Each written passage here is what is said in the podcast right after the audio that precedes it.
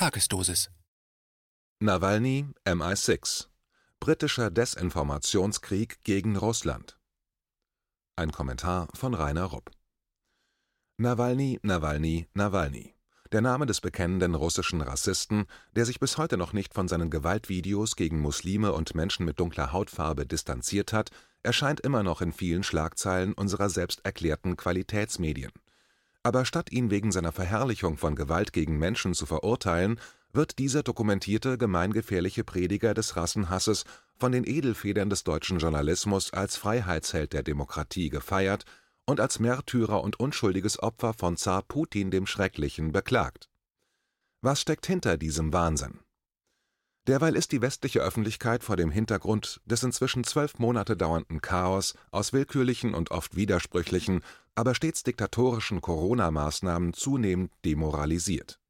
Hängt womöglich die Überflutung der Medien mit Nawalny-Heldensagen und der Nawalny-Opferkult mit dem Versuch der westlichen Regierungen zusammen, vom eigenen Versagen abzulenken und zugleich die desillusionierende und müde gewordene westliche Öffentlichkeit angesichts der geschilderten Brutalität von Putin erneut für die tollen liberalen Werte der westlichen Demokraturen zu begeistern? Das wäre ein Erklärungsversuch, aber wie wir sehen werden, steckt mehr dahinter. Auf jeden Fall haben westliche Politiker und ihre Prostituierten erkannt, dass sich aus dem offiziell geschönten Nawalny-Narrativ noch viel Honig zur Verleumdung und Diskriminierung Russlands saugen lässt womit man auch weitere Strafmaßnahmen gegen Moskau rechtfertigen kann. Voraussetzung dafür ist jedoch, dass der Lack auf der Fake-Heldengeschichte über den mutigen Oppositionspolitiker keine Kratzer bekommt und echte Geschichten über den Rassenhassprediger, die echten Geschichten über die CIA-Marionette und die echten Geschichten über Nawalny als Bauchrednerpuppe des britischen Geheimdienstes weiterhin erfolgreich unterdrückt werden. Und hier kommt KenFM ins Spiel. Im Vergleich zu den Mainstream-Schrottmedien, die zum Megafon der transatlantischen Einheitspropaganda verkommen sind, stellt KenFM ein zunehmend einflussreiches Gegengewicht dar. So haben KenFM-Leser und Hörer zum Beispiel erfahren, dass ausgerechnet der rassistische Krawallmacher Nawalny im Jahr 2010 von der US-Botschaft in Moskau ein teures Stipendium für einen Kurs an der US-Uni Yale bekommen hatte – für einen Kurs, den die CIA zur Talentsuche für ihre zukünftigen globalen Führungspersönlichkeiten missbraucht. Kann jemand berichten, ob er oder sie in einem der selbsterklärten Qualitätsmedien etwas über diesen Hintergrund erfahren hat? Das ist wichtig, denn Nawalnys Aufenthalt in den USA blieb nicht ohne Folgen. Nach Moskau kehrte ein veränderter Krawalny zurück, der plötzlich keine rassistischen Hetzreden oder Videos mehr machte. Denn in den USA, so habe er erzählt, habe ihm ein guter Freund und Mentor geraten, ein neues Betätigungsfeld zu suchen. Rassismus würde in Russland keine Massen ziehen, vielmehr sollte er sich ganz auf die Denunzierung von Regierungskorruption konzentrieren. Genau das hat Nawalny seither getan, zumindest nach außen. Dass er und seine Antikorruptionsstiftung eine andere Agenda haben, enthüllt ein aufschlussreiches Video, zu dem wir am Ende dieser Tagesdosis kommen.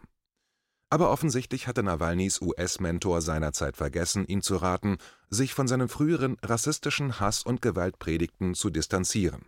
Zu seinem Nachteil hat er das bis heute nicht getan, und das hat ihm letzte Woche die Aberkennung seines Edelstatus als Prisoner of Conscience, Gewissensgefangener, durch die internationale Menschenrechtsorganisation Amnesty International eingebracht, was dem glänzenden Lack seiner Heldensaga einige hässliche Kratzer zugefügt hat da diese Kratzer nun so gar nicht ins Narrativ des noblen Nawalny passen, haben unsere sogenannten Qualitätsmedien die Geschichte entweder überhaupt nicht erwähnt oder nur ganz klein irgendwo unter anderen Artikeln versteckt. Eine Ausnahme machte das Magazin Der Spiegel, das sich besonders für Nawalny eingesetzt und seinen Schützling gegen die bösen Nachrichten, die auch in der KenFM-Tagesdosis vom 27. Februar verbreitet worden waren, in Schutz genommen hatte aber an den in der Tagesdosis benannten Quellen und Fakten war nicht zu rütteln. Also versuchte der Spiegel von diesen Fakten abzulenken und diese zugleich als irrelevant darzustellen. Das tat das Fake-Nachrichtenmagazin, indem es die ominöse Frage stellte: Zitat, Ist die Menschenrechtsorganisation Amnesty International Opfer russischer Einflussnahme geworden? Zitat Ende. Mit anderen Worten, ist Nawalny bzw. sein guter Ruf erneut Opfer der Desinformationsmachenschaften Putins geworden? Allerdings blieb dem Spiegel nichts anderes übrig, als zumindest kurz auf dessen Vergangenheit als üblen Rassisten und Nationalisten einzugehen, nur um das anschließend als Schnee von gestern beiseite zu wischen. Tatsächlich ist die aktuelle massive Nawalny-Kampagne westlicher Politiker und Medien gegen die russische Regierung nur ein Teilaspekt einer breit angelegten US-NATO-EU-Operation zur gesellschaftlichen und politischen Destabilisierung Russlands. Für sich gesehen ist die Verwendung von Propaganda und Desinformation durch globale und regionale Akteure als Instrument zur Förderung ihrer Interessen nicht neu und geschieht überall im westlichen Mainstream dominiert jedoch die Mehr, dass Russland und China angeblich die Hauptquellen derselben weltweit seien. Dagegen ist der sogenannte Westen das unschuldige Opfer. Die Spezialdienste der psychologischen Kriegsführung der NATO und EU sowie die der jeweiligen Mitgliedsländer tun angeblich nichts anderes, als angebliche russische und chinesische Desinformationsangriffe abzuwehren. Allein die vom Westen verbreitete Darstellung der eigenen Unschuld ist ein groß angelegtes, grobes Propagandakonstrukt, denn die Dominanz der westlichen Regierungen auf diesem Gebiet ist für jeden halbwegs unvoreingenommenen Beobachter offensichtlich, vor allem zusammen mit Big Tech, der sogenannten sozialen Medien. Daher ist es nur logisch, dass die westlichen Staaten und Mainstream-Medien auch die Hauptquelle von Propaganda, Desinformation, Lügen, Halbwahrheiten und anderen Varianten von Medienfälschungen sind. Die aktuelle und beispiellose Zensurkampagne gegen Informationsquellen, die nicht zum westlichen Narrativ passen, ist ein weiterer Beweis für die Richtigkeit dieser Feststellung. In Europa hat sich auf diesem Gebiet die britische Regierung seit etlichen Jahren mit besonderem Eifer innovativ hervorgetan und dafür auch viel Geld eingesetzt. Bereits auf dem Gipfeltreffen der Europäischen Union im November 2017 hatte die damalige britische Premierministerin Theresa May angekündigt, Russland als feindlichen Staat zu bezeichnen den alten und neuen Kalten Kriegern versprach sie damals, in den nächsten fünf Jahren, also von Anfang 2018 bis Ende 2022, mehr als 100 Millionen Pfund (116 Millionen Euro) international für die Bekämpfung der angeblichen Desinformationsbedrohungen durch den Kreml auszugeben.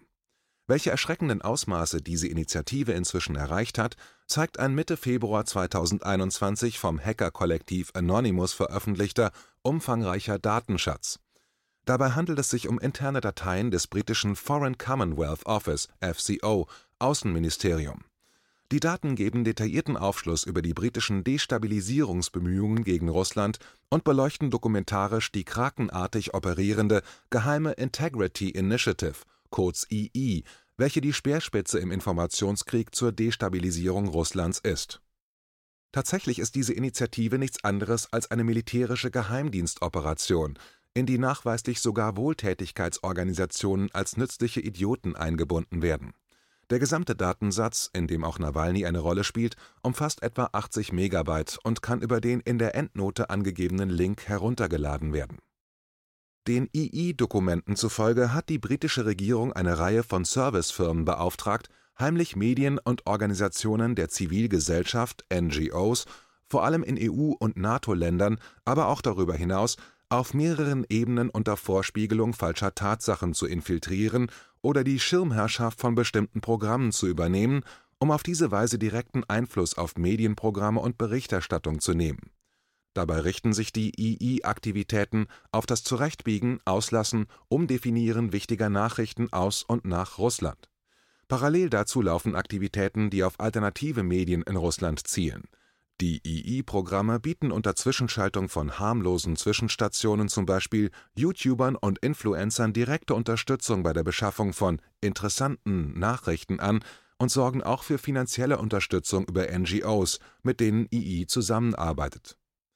Auch im westlichen Ausland täuschen die gut bezahlten II-Infiltranten des britischen Medusa-Schlangenkopfes Integrity Initiative Medienunternehmen vor, zum Beispiel im Namen wohltätiger Organisationen kulturelle Aktivitäten fördern zu wollen oder Gleichgewicht und Pluralität in der Medienberichterstattung zu gewährleisten oder ganz neue Bildungsprogramme zu entwickeln. Tatsächlich aber soll der gewonnene Einfluss in den unterwanderten Medien und Nichtregierungsorganisationen dazu dienen, der sogenannten russischen Propaganda in NATO und EU-Ländern entgegenzuwirken. Übersetzt heißt das jede gute Nachricht aus Russland muss für die westliche Berichterstattung in ihr Gegenteil verkehrt oder zurechtgebogen werden, und jede schlechte Nachricht über Russland muss noch schlechter gemacht werden. Die Nawalny betreffenden Dokumente sind unter Part 4 Undermining Russia II 0204 des von Anonymous ins Netz gestellten Datenschatzes zu finden Die in diesem Dokument enthaltenen II-E-Mails, Bewerbungsschreiben, Verträge, Zielstellungen, Vorgaben etc. sind selbsterklärend. Sie zeigen vor allem, wie weit fortgeschritten die Unterwanderung der russischen Blogger und jugendlichen Internetszene bereits fortgeschritten ist. So zeigen die II-Dokumente, dass es gelungen ist, in Russland ein Netzwerk populärer YouTuber aufzubauen, die vornehmlich die Korruption in der Regierung zum Thema haben, egal ob Fakt oder Fiktion Dabei erhalten die russischen Influencer Unterstützung von einigen Journalisten aus den baltischen Staaten, die wiederum direkt oder indirekt über II finanziert und mit Material gefüttert werden. Zudem geht aus den Dokumenten hervor, dass das britische Außenministerium FCO Erfahrung mit der Anstiftung zu Protesten in Russland hat. In einer eigenen Analyse dieses Teil 4, Part 4 des Datenschatzes richtet sich Anonymous wie folgt an seine Leser: Zitat Inzwischen müssen Sie die Identität eines der beliebten YouTuber erraten haben, der Korruption untersucht. Nachdem wir vor zwei Jahren die Netzwerkdateien erhalten und die Fallstudien untersucht hatten, haben wir nicht herausgefunden, welchen YouTuber des FCO durch Zink unterstützt wurde. Wir hatten auf vorschnelle Schlussfolgerungen verzichtet, auch nachdem Journalisten entdeckt hatten, dass Wladimir Aschurkow, ein enger Vertrauter von Alexei Nawalny, Teil des Integrity Initiative Kerns war aber als wir Mr. Nawalny und Bellingcat zusammensahen, begannen die Dinge Sinn zu machen. Auch stellte sich heraus, dass Nawalny eine Schmierenkampagne gegen Russia Today (RT) begann, eines der wenigen Medien im Westen, die es denjenigen ermöglicht, die mit der offiziellen Position der westlichen Regierung nicht einverstanden sind, ihre Meinung zu veröffentlichen. Beachten Sie bitte, dass Nawalnys Kampagne gegen RT parallel zu der von Integrity Initiative lief da stellt sich natürlich die Frage, warum Nawalny, der hauptsächlich in die Innenpolitik in Russland verwickelt ist, Zeit damit verbringt, gegen ein außerhalb des Landes operierendes Fernsehnetzwerk zu kämpfen. War RT wirklich so ein Problem für ihn? Nein, war es nicht. Es war ein Problem für die westlichen Imperialisten, und anscheinend sagten sie Nawalny, sie sollten sich ihnen in der Schmierenkampagne gegen RT anschließen. Einige Fragen blieben jedoch unbeantwortet. Weiß Nawalny, dass er eine Marionette ist? War nicht irgendjemand von seinen engsten Unterstützern neugierig, warum das Vereinigte Königreich ihm so viel Aufmerksamkeit schenkte? Und eine letzte Frage an diesen großen Freund von Bellingcat, Mr. Nawalny. Lieber Freund, helfen Sie HMG, der Regierung der Majestät, bewusst bei der Durchführung ihrer neokolonialen Operationen, weil ihnen versprochen wurde, dass sie Russlands Gouverneur werden würden, wenn das Land von Großbritannien kolonisiert wird, oder sind Sie nur ein nützlicher Idiot von MI6? Egal was Ihre Antwort sein wird, wissen Sie, dass Sie sich selbst exponiert haben, sobald Sie mit dieser toxischen Firma Bellingcat zu arbeiten begannen und wir Sie seitdem beobachten. Wir hoffen, dass diese Untersuchung Ihre betrügerischen Versuche, den Briten bei der Kolonisierung eines anderen Landes zu helfen, ein für allemal stoppen wird Tatsächlich kontrolliert das britische Außenministerium (FCO) über seine Geheimdienste all jene unabhängigen demokratischen Blogger und investigativen Journalisten, die in Russland über staatliche Korruption berichten. Auch bei der Untersuchung der Zielgruppenanalyse zum Libanon, was im Grunde ein Fahrplan für einen gewaltlosen Sturz der Regierung war, wurden zuvor die bestmöglichen Einstiegspunkte und Probleme identifiziert, die die libanesische Jugend zur Teilnahme an Protesten anstiften könnten die Themen Demokratie und Religion wurden als chancenlos verworfen, da der Libanon ein ziemlich demokratisches Land ist, in dem alle religiösen Konfessionen in Frieden nebeneinander existieren. Stattdessen wurde empfohlen, dass das FCO den Fragen der Armut und Korruption mehr Aufmerksamkeit schenken sollte. Nun, wir können sehen, was jetzt im Libanon vor sich geht, wenn diese friedlichen Demonstranten Autos verbrennen. Das bedeutet, dass die FCO Aufstände und Revolten organisieren kann eine ähnliche Forschung wurde über Russland durchgeführt, und das britische Verteidigungsministerium ist eine der britischen Regierungsinstitutionen, die die Forschung angeordnet haben. Das Ekelhafteste hier ist, dass sich die Briten weder wirklich um Korruption noch um Armut kümmern. Sie suchen nur nach einigen Schwachstellen in den Staaten, die sie für feindselig halten, damit sie dort so viel Schaden wie möglich anrichten können.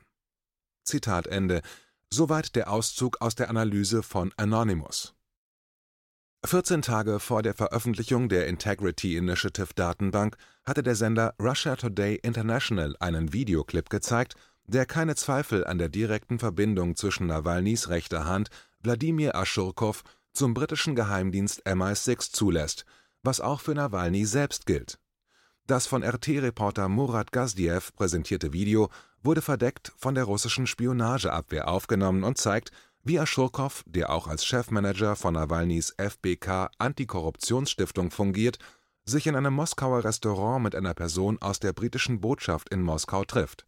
Sein Gesprächspartner wurde als der Diplomat James William Thomas Ford, zweiter politischer Sekretär und zugleich Mitarbeiter des MI6, identifiziert. Auch das Gespräch zwischen den Agenten wurde heimlich mitgeschnitten. Die Auszüge habe ich übersetzt.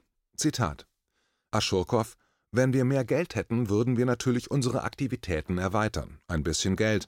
Wenn jemand das, ich weiß nicht, mit 10, 20 Millionen Dollar pro Jahr unterstützen würde, würden wir ein ganz anderes Bild sehen. Und das ist kein großer Geldbetrag für Menschen, bei denen Milliarden auf dem Spiel stehen. Das ist die Botschaft, die ich bei meinen Spendensammlungen und Gesprächen mit Menschen aus der Geschäftswelt vermittle, etwa so. Aschokow imitiert ein fiktives Gespräch mit einem reichen Spender aus der Geschäftswelt.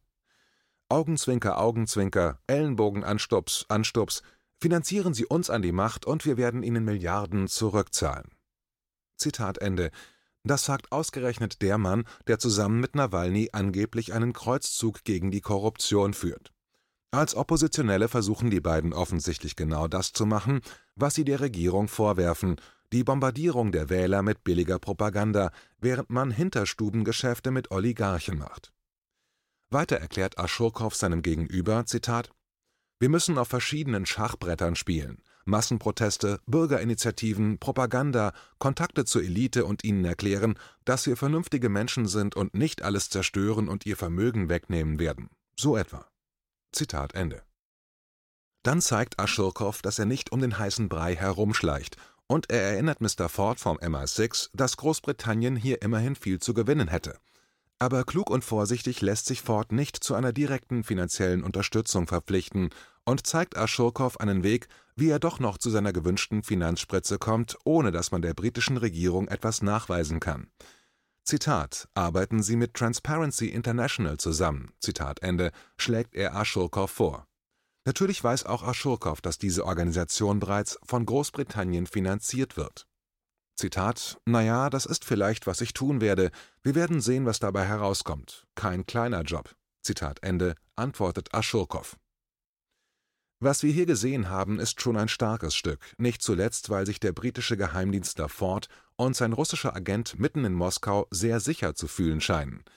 Die Hauptaufgabe des MI6 besteht immerhin darin, geheimes Material über das wirtschaftliche und militärische Potenzial Russlands zu sammeln. Zugleich engagiert er sich aktiv in der russischen Opposition und stellt ihr über verschiedene NGOs Finanzmittel zur Verfügung. Es war übrigens Mr. Fords russischer Agent Wladimir Aschurkow, Nawalnys rechte Hand, der beim Treffen der EU-Außenminister in Brüssel am 11. Februar in persönlichen Online-Gesprächen mit einigen der Minister diese zur Verhängung von schärferen Sanktionen gegen Russland drängte und auch über deren Ausgestaltung Empfehlungen abgab, ohne dass ein westliches Qualitätsmedium daran Anstoß genommen hätte. Allerdings hat Aschurkow seinen ständigen Wohnsitz inzwischen nach London verlegt